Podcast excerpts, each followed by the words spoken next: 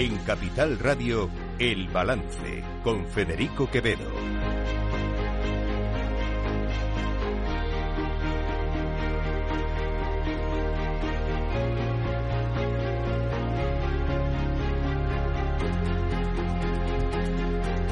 Señoras y señores, buenas noches, bienvenidos este lunes 22 de enero de 2024. Son las 8, una hora menos en las Islas Canarias. Escuchan la sintonía de Capital Radio.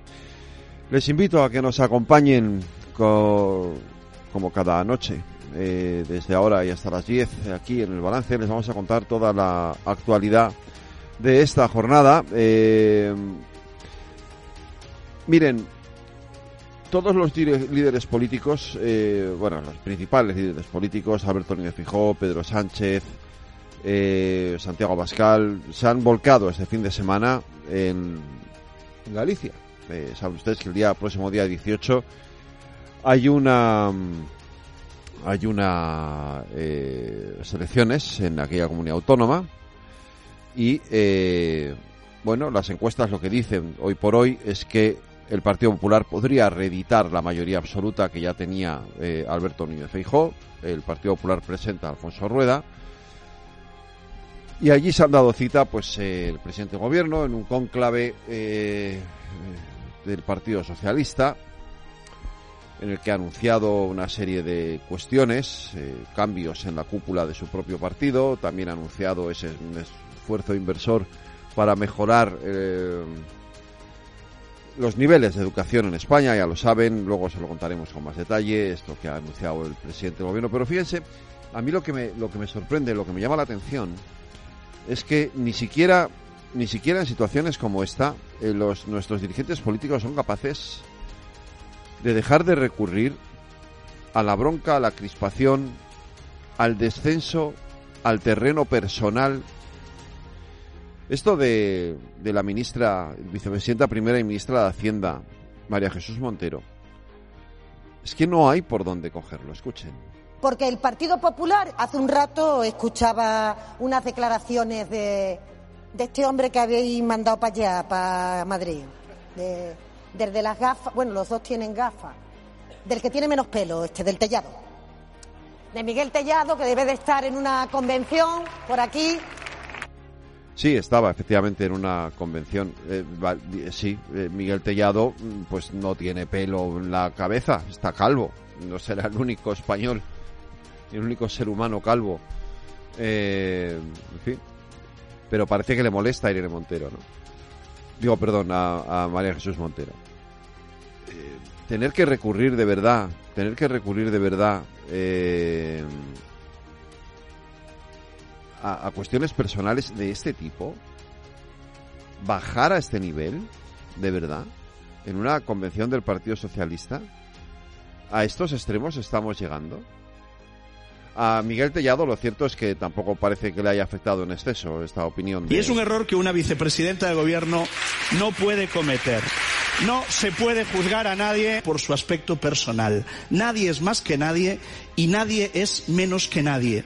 Pero cuando alguien tiene eso interiorizado, como una vicepresidenta primera del gobierno, es una situación tremendamente grave. Yo creo que a la vicepresidenta Montero no le preocupa que yo no tenga pelo en la cabeza, lo que le preocupa es que no tengo pelos en la lengua y que estamos en la oposición para plantarle cara a un gobierno que se ha convertido en un problema para el país.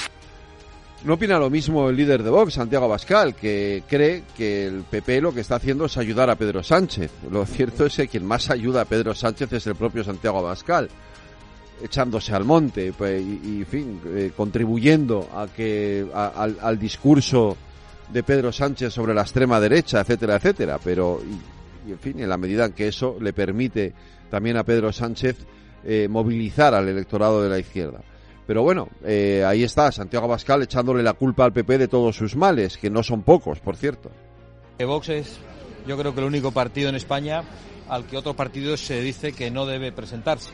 Y Vox no solo tiene el derecho, sino el deber de presentarse, porque lo que Vox defiende solo lo defiende Vox y lo está defendiendo en solitario, tanto a nivel nacional como en Galicia, donde el Partido Popular se ha acomodado en una mayoría absoluta que se dedica a aplicar las políticas de la izquierda en muchos aspectos, las políticas de género, las políticas climáticas, las políticas de memoria histórica, las políticas lingüísticas y a nivel nacional nos ocurre más de lo mismo. Estamos en mitad de un golpe a la Constitución y el Partido Popular, el señor Feijó, sale en auxilio del señor Sánchez cada dos por tres, con el pacto para reformar la Constitución, con pactos para reformar el Consejo General del Poder Judicial con Pedro Sánchez asumiendo que tenga que haber mediadores extranjeros, que cuando deberíamos estar pensando en cómo votamos sistemáticamente en contra de este gobierno tan frágil, el más frágil de toda nuestra democracia y al que haríamos caer si sistemáticamente le hacemos oposición, siempre tenemos que ver cómo el señor Feijó sale en auxilio de Pedro Sánchez.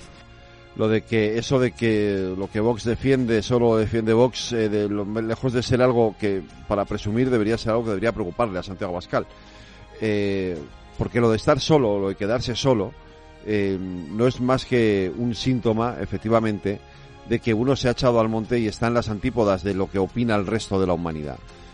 Eh, ya saben, Abascal eh, está en ese en ese momento en el que ha decidido eliminar de su partido a todos los críticos, y empiezan a crecer los enanos. Ya se habla de que Iván Espinosa Los Monteros está intentando eh, formar un nuevo partido político, otro más en la derecha eh, o en la extrema derecha.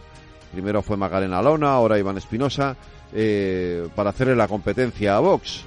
Algo pasa en ese partido, tampoco me preocupa en exceso, pero algo pasa en ese partido cuando su líder no es capaz de convencer ni siquiera a sus propios militantes y desde luego a sus propios dirigentes. En fin, el líder del PP, Alberto Núñez Fijó, no tuvo, ha tenido reparos esta mañana en contestarle. No tenemos ningún compromiso con nadie, no tenemos ningún pacto oculto con nadie, no tenemos pues que rendir ante nadie, sino directamente ante los ciudadanos y por eso somos un partido libre y por eso no tenéis compromisos ocultos ni tenéis que ceder a chantajes ni tenéis, por tanto, que servir a minorías en contra de las mayorías que representáis. Esta confianza no la vamos a traicionar. Bueno, pues eh, no ceden a chantajes, no tienen compromisos, pero quien sí parece tener la intención de llevar al PP eh, al terreno, a su terreno, es el presidente del gobierno, Pedro Sánchez, que ayer, efectivamente, en Galicia, en ese tono falso que suele utilizar el presidente Sánchez, le tendía la mano a Alberto Núñez Fijó, una mano traicionera, evidentemente, porque luego a la hora de la verdad, a la hora de la verdad, cada vez que el presidente del gobierno, cada vez que Alberto Núñez Fijó le ha propuesto un pacto al presidente del gobierno, lo que ha hecho el presidente del gobierno ha sido rechazarlo. Estos son, esta es la realidad. Los únicos pactos que, que, que, parece que pueden salir adelante ha sido el pacto de la Constitución, que era inevitable, porque para poder hacer esa reforma de la Constitución hacían falta tres quintos de la Cámara y solamente era posible eh, mantener esa mayoría eh, con un acuerdo del Partido Popular y el Partido Socialista y el siguiente pacto, ya veremos, estamos a las puertas todavía de que eso ocurra, es el del Consejo del Poder Judicial y porque va a mediar la Unión Europea previo a petición del propio Núñez Feijóo. Pero lo cierto es que en esto Sánchez ha sido categórico. Cada vez que se le ha propuesto un pacto ha dicho que no, porque a él, que presume de pactos de centro, lo que le gusta es pactar con sus extremos. Al señor Feijó que rectifique sus alianzas con Abascal y que se abra grandes acuerdos de país en beneficio de la mayoría social española. Nuestra mano está tendida. Y en fin, eh, el presidente del gobierno, ya lo saben, tiende la mano y lo que hace es intentar siempre llevar a los demás eh, o arrimar el asco a su sardina, llevarlos a su terreno, como les decía. Esto es lo que intentó también con la ministra Irene Montero. Eh, según cuenta hoy eh, Yone Belarra, el gobierno le ofreció a Irene Montero una embajada. La de Chile en concreto. No es ninguna tontería, ¿eh? Un embajador cobra un buen dinero. Y la embajada, una embajada como la de Chile es para estar orgulloso de ella. Podemos lo consideran una trampa, lo consideran una trampa, esto, esto podría ser como el argumento de un serial de Netflix, pero lo consideran una trampa en su entorno eh, familiar y más, más cercano, porque a cualquiera que se le diga el premio de una embajada no es un mal premio. Lo digo de broma, pero es en serio. Em, cuando hemos decidido dar este paso adelante, lo hemos hecho muy conscientes de lo que implicaba y del coste que iba a tener una vez más dar la pelea y querer poner en pie a la izquierda transformadora que han querido tirar al suelo en estos últimos meses. Irene hubiera tenido muy fácil mm, tener lo que ellos llaman una salida política. A mí me ofrecieron una salida política para Irene, algo bonito, una embajada. Una salida que la sacara de España y que hiciera que deje de dar problemas, ¿no? Cuando me lo propusieron, yo lo digo honestamente, me eché a llorar porque me dio mucha rabia. porque creo que lo que Irene ha representado y lo que Irene representa en este país es muy importante y es muy necesario.